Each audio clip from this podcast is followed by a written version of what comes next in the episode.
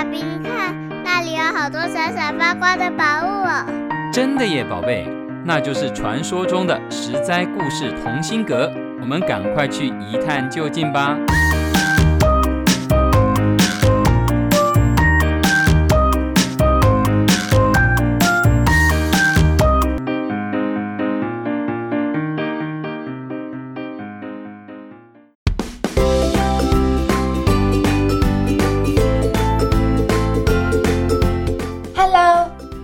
亲爱的小朋友们，你今天过得好吗？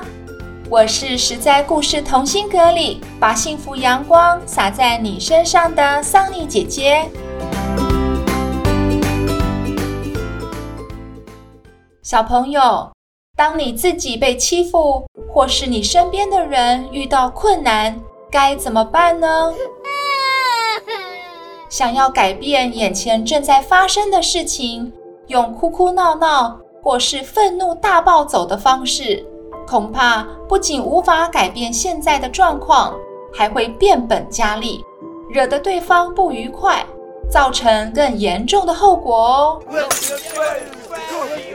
今天桑尼姐姐就要讲一个用机智化险为夷的宋代才女，她写了一首诗来救父亲的故事。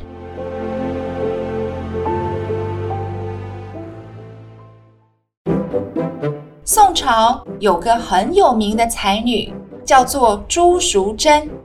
她从小就很聪明，读很多书，会写文章，还会画画，音乐也难不倒她。有一天，她的父亲骑驴进京城，不小心撞倒了关老爷。关老爷非常生气。立刻下令把朱淑珍的父亲关进监牢，准备重打二十大板。父亲年纪大了，怎么承受得住二十大板呢？朱淑珍听到消息，赶紧到官府去为父亲求情。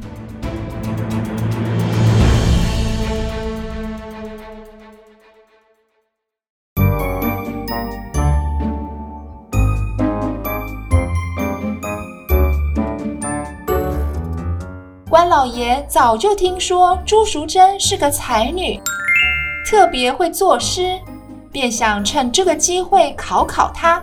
于是说道：“听说你才华洋溢，说话就像作诗一样，出口成章。这样吧，给你一个机会，如果你有办法现在做一首诗来说服我，嗯，我就不处罚你父亲了。”朱淑珍低头思考片刻，便开始吟诗：“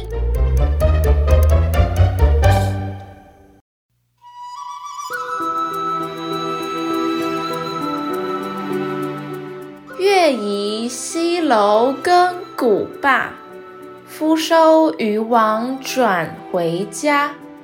雨过天晴不须伞，铁匠席炉正喝茶。”樵夫担柴早下山，飞蛾团团绕灯花。院中秋千已停歇，游郎改行谋生涯。毛驴受惊碰尊驾，岂望老爷饶恕他。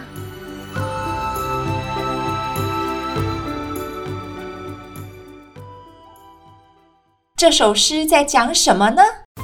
原来啊，朱淑珍做的每一句诗中都含有不打的意思，让桑尼姐姐一句一句分析给你听。第一句“月移西楼更鼓罢”，意思是入夜了，月亮往西边移动，更鼓声也渐渐停止。由于古代没有时钟，他们把夜晚分成五个时段。从晚上七点开始，每隔两个小时，巡夜者就会敲锣报时间，称为打更，一直到凌晨三点。打更人除了喊出时间外，还会提醒大家要防火、防盗贼，注意安全。半夜三点过后，夜很深了，打更人就不再打更了。这是这首诗的第一个不打，也就是不打更。第二句，夫收渔网转回家，指渔夫忙碌了一天，收起网子，准备回家。这是渔夫不打鱼。第三句，雨过天晴不须伞。下雨过后，天气放晴，不用撑伞了。这是不打伞。第四句，铁匠熄炉正喝茶。打了一天铁的铁匠收工，正在喝茶休息。这是铁匠不打铁。第五句，樵夫担柴早下山，指樵夫收获满满下了山。这是樵夫不打柴。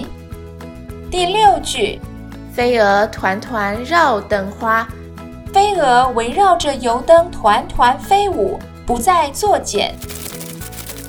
这是不打茧。第七句，院中秋千已停歇，古代庭院里会有秋千，这时候晚了，庭院已经没有人在荡秋千。这是不打秋千。第八句，游郎改行谋生涯，是卖油郎改行，不再卖油为生。这是不打油。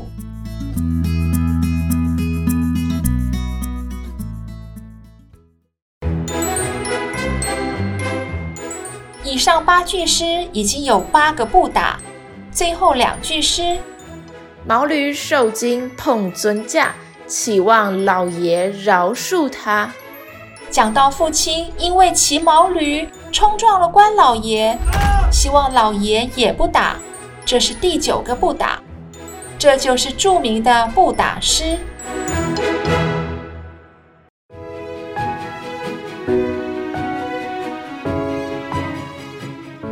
整句诗没有一个字提到不打。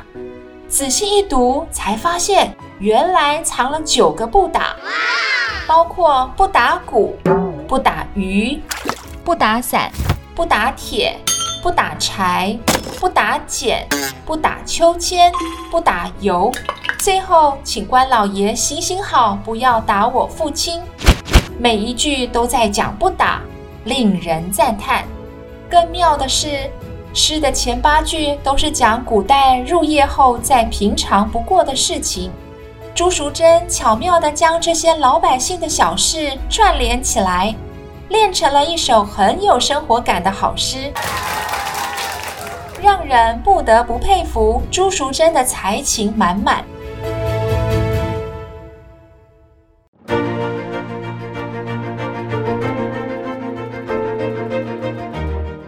如果你是关老爷，这个时候还要打朱淑珍的父亲吗？听到这里，关老爷不禁拍手叫好，赞叹地说：“好啊，好啊，果然厉害，名不虚传。”并立刻传令，当场释放了朱淑珍的父亲，还归还了毛驴。机智又有才华的朱淑珍，终于成功救回父亲。让父亲免受一场牢狱之灾与皮肉之痛了。不管是桑尼姐姐上周讲的提银，还是今天讲的朱淑珍，他们除了救父心切外，还都有过人的胆识以及才华。想要解决一件棘手的事情，想要说服别人，靠的是诚心、实力。以及临场的反应，这些都要靠平时的点滴累积哦。今天的故事就分享到这里，我是桑尼姐姐，下回十灾故事同心阁见喽。